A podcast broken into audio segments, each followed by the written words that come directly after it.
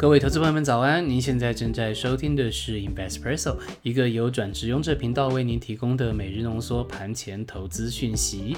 在这个讯息爆炸的年代，让我们每天早上陪您用一杯咖啡的时间，浓缩今天进场之前您需要知道的要闻。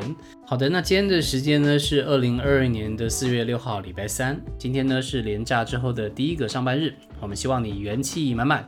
好，那今天的精选新闻部分呢，那我们会跟您分享的是航空业各业者对于 Q2 的一个展望。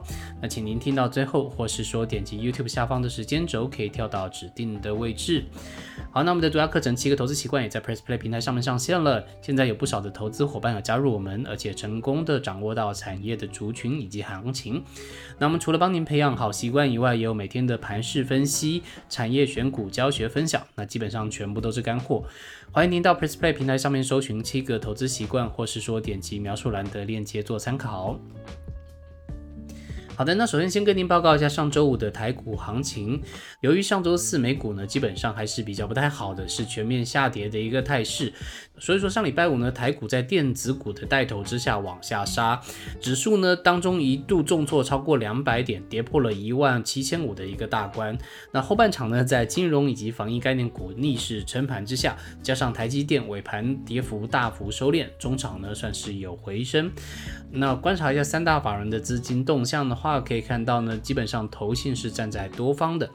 买超呢是九点七九亿元，那外资呢是卖超一百零六亿元，自营商呢是卖超一点三三亿元，三大法人呢合计是卖超九十七亿元。好的，观察一下指数的部分，加权指数呢是下跌六十七点，收黑 K 带长的下影线，目前呢在测试五日线的支撑。柜面指数 OTC 呢是下跌零点五一元，一样是收黑 K 带长下影线。观察一下新台币的部分呢，是收在二十八点七元，目前贬值零点零八元。那请大家持续的关注台币的升贬值，这跟资金动向非常的有关哦。好的，我们观察一下族群的焦点。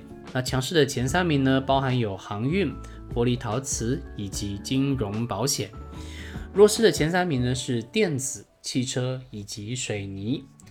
那成交比重的部分呢，最大的是电子百分之五十四，再来是航运百分之十三，第三个是化学、生技、医疗百分之八。好的，接着与您报告一下昨天晚上美股的一个表现。那首先先跟您报告一下大局的一个局势。好，那大局的部分的话，有三件事情跟您报告。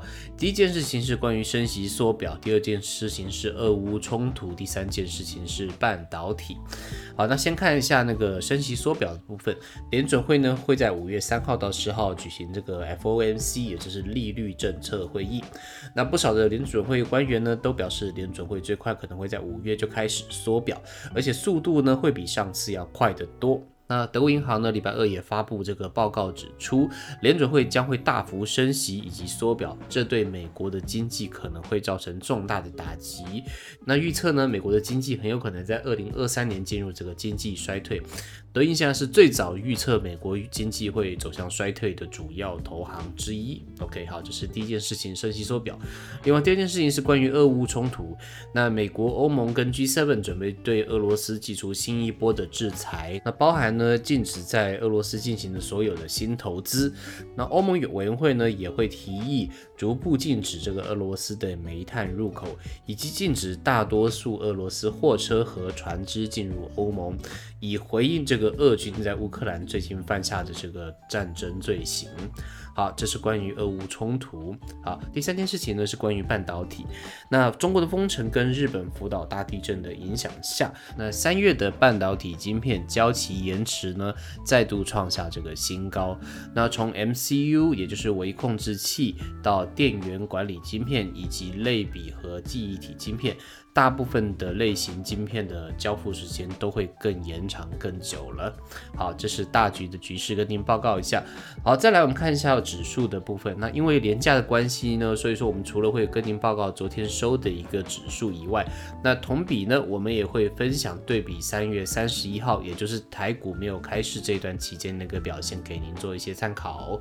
好的，那先看一下道琼工业指数。昨天道琼工业指数是下跌两百八十点，那对比廉价前的话是下跌三十七点，昨天呢是收实体的黑 K 带上影线。好，再来看一下纳斯达克指数，昨天是下跌三百二十八点啊，但是对比廉价前是下跌十六点啊，昨天呢是收实体的黑 K。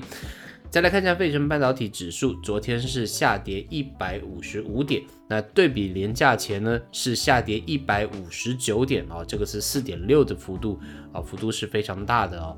那收的呢是实体的黑 K。布兰特原油指数呢，油价目前在一百零六，对比连价前价位差不多。好，那昨天的族群的部分呢，强势的包含有药品制造商、防卫型零售以及多元化金融服务。那弱势的族群呢，包含有半导体哦，这个比较严重，整个族群跌了四点五。然后呢，还有农用以及重型工程机械以及房屋和建筑。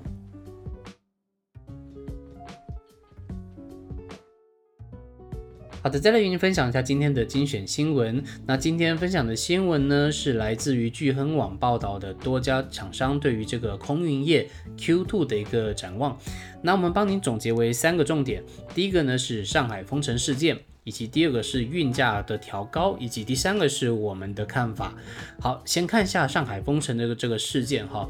那传统来看的话呢，基本上中国五一的长假呢会有一波空运的这个小旺季，但是目前呢，因为受到封城的影响，物流呢是非常的拥塞。那如果上海可以成功在 Q2 之内解封的话呢，很有可能呢，在这个解封之后啊，会演变成一波的抢仓潮。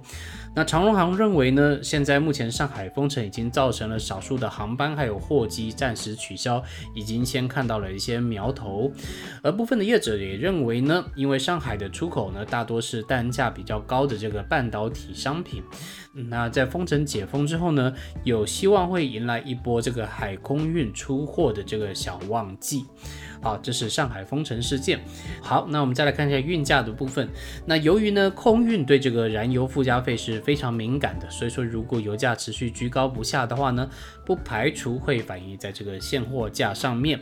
的部分业者也认为，空运的这个运价啊，在去年第四季创了新高之后呢，今年应该是比较不容易再突破这个高点。